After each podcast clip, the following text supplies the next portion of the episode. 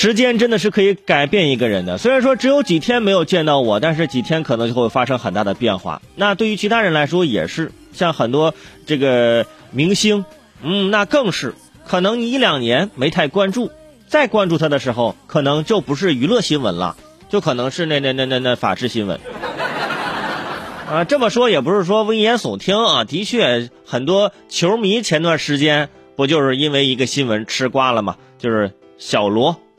小罗纳尔多啊，这罗纳尔迪尼奥啊，这个之前也是著名球星啊，因为在他退役之前，那个时候顶峰时期啊，那就全球可以说是排名第一的球员，就是他走之后，或者他这个整个这个技术水平或者是下降之后呢，这才有的梅西，你知道吗？就是那个时候关注巴塞罗那的这都知道这事儿。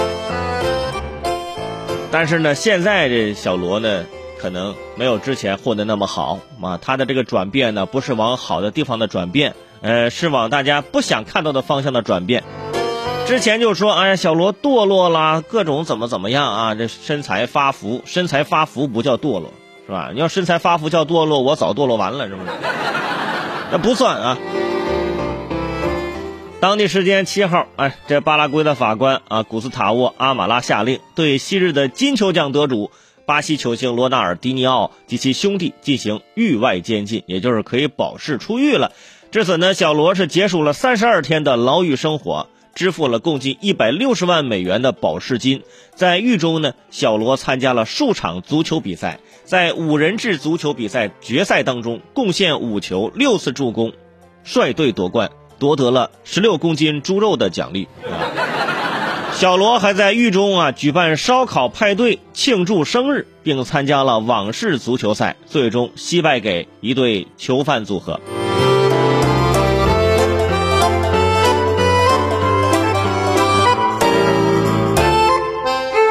你光看他这个在牢狱当中这三十二天的生活啊，啊，举办比赛。还有 barbecue 啊，哎，怎么各种的，还挺 happy 的感觉，生活就不是坐牢的，你感觉是去度假的，你感觉是吧？那些囚犯怎么也没有想到啊，有一天会成为小罗的队友，大家一起捧起呃那那十六斤呃十六公斤猪肉，是不是？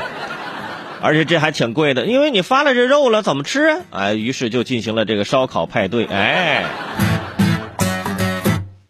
这才是真正的大满贯球员呐！在狱中参加网式足球比赛，呃，输给了一对囚犯组合。那这对囚犯组合出来，那可以出道了。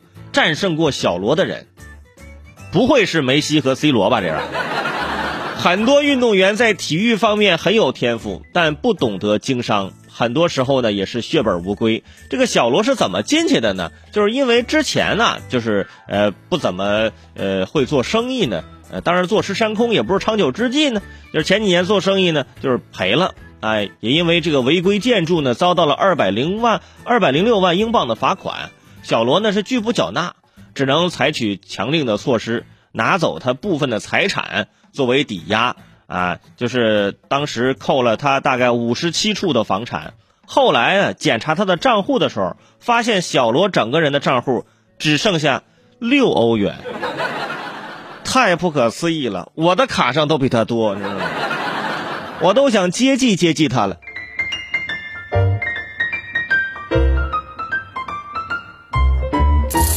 大家都知道啊，像在我们国家成为老赖之后呢，是限制你出行的。当然，在巴西也是一样啊，就是限制他出行，把他的那些护照什么的全都扣了。但是小罗想扣就扣呗，然后就找那办假证的做了个假护照。拿着假护照呢，要飞这个这个这个这个这巴拉圭啊，就是想去参加一个活动啊，就赚点外快，结果这外快没赚着啊，花了一百六十万美元保释，你说。所以说很多人还不知道怎么被抓的啊，就是因为持假护照啊，直接被扣了。就是进了监狱之后啊，这个巴西国内啊，这舆论哗然啊。但是很快呢，大家也想明白了啊，这事儿发生在小罗身上一点都不意外啊。平常感觉啊，就是玩玩闹闹的啊。现在进去之后呢，也没感觉他很沮丧，每天也挺开心。而且巴西国内呢，呃，一款足球游戏里，就比如说啊，就比如说大家喜欢玩的实况啊，就是现在已经允许玩家为小罗换上监狱的服装了啊。就之前是你是穿巴萨队服，你是穿皇马队服，哦，这哎我是监狱囚服哎，真正的囚服。这身穿监狱囚服的小罗出现在这个球场上踢球啊，远处还停靠一辆警车啊，球场旁边还站着一名警察。这游戏开发的真的啊，这是这个实时的反应，你看。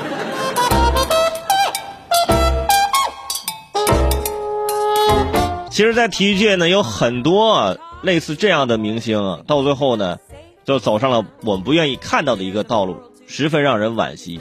我就别的不说了，我就说一下另外一个啊，但是这是小罗是在足球界，我说一下在这个篮球界，也是当年被称为天才，到最后也是锒铛入狱的那么一位。就可能这看 NBA 的，就是稍微年纪大点的人，你可能是认识他，就是前 NBA 的球员叫塞巴斯蒂安·特尔费尔。因为在美国非法持枪而锒铛入狱，嗯，用年少成名来形容这特尔费尔，再合适不过了。九岁的时候就已经在纽约的街球界是名声鹊起，而他还有另外一重身份，就是著名球星马布里的外甥。从小他就把舅舅当做自己的偶像，并跟随马布里的脚步，从纽约街头一步步打进 NBA 呀。啊，这特尔菲尔表示。说没有我舅舅，我就不会踏上篮球之路。我一直在追随他的脚步，呃，现在已经进去了，是吧？马布里这肯定自己也就很无奈啊。行了，外甥别说了，你还是正月理发算了。这，你这给我的这个打击比你的比那正月理发这大多了。这个特尔菲尔当年有多厉害啊？就是进入高中之后啊，真是风光无限，一跃成为全美当时啊就是第一控卫，与当时的詹姆斯是齐名的。两个人一同登上杂志封面，啊，很多人当时更看好特尔菲尔，都不看好詹姆斯的。你想想，这是当年这这这是什么样的一个礼遇？零三年的时候，耐克当时签签下这个詹姆斯之后呢，阿迪立刻就签下了特尔菲尔，啊，与之分庭抗礼。可见当年在新人当中啊，就是他俩就是可以进行对抗的，就是未来啊，这 NBA 啊，就是看是谁带领。结果。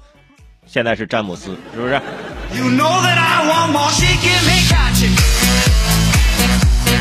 但是后来呢，进入到 NBA 之后呢，可能身体条件也不行啊，适应不了那节奏，慢慢的呢也没打得太好。呃，在二零一三到一四赛季，这特尔菲尔呢，哎，登陆中国，进入 CBA，加盟了天津队啊。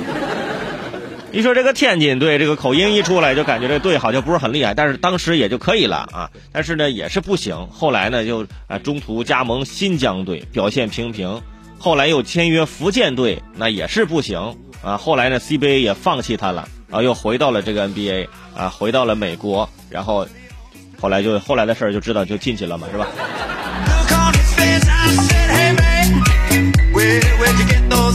所以啊，这曾经。大家看好的这些体育明星，一旦开始堕落啊，你就很难想象会发生些什么样的事情。就我们会觉得非常的可惜啊，有着别人难有的天赋，是不是？有着别人难有的机会，有着别人难有的故事的开头，结果到最后啊，书写着大家都意想不到的故事的结尾。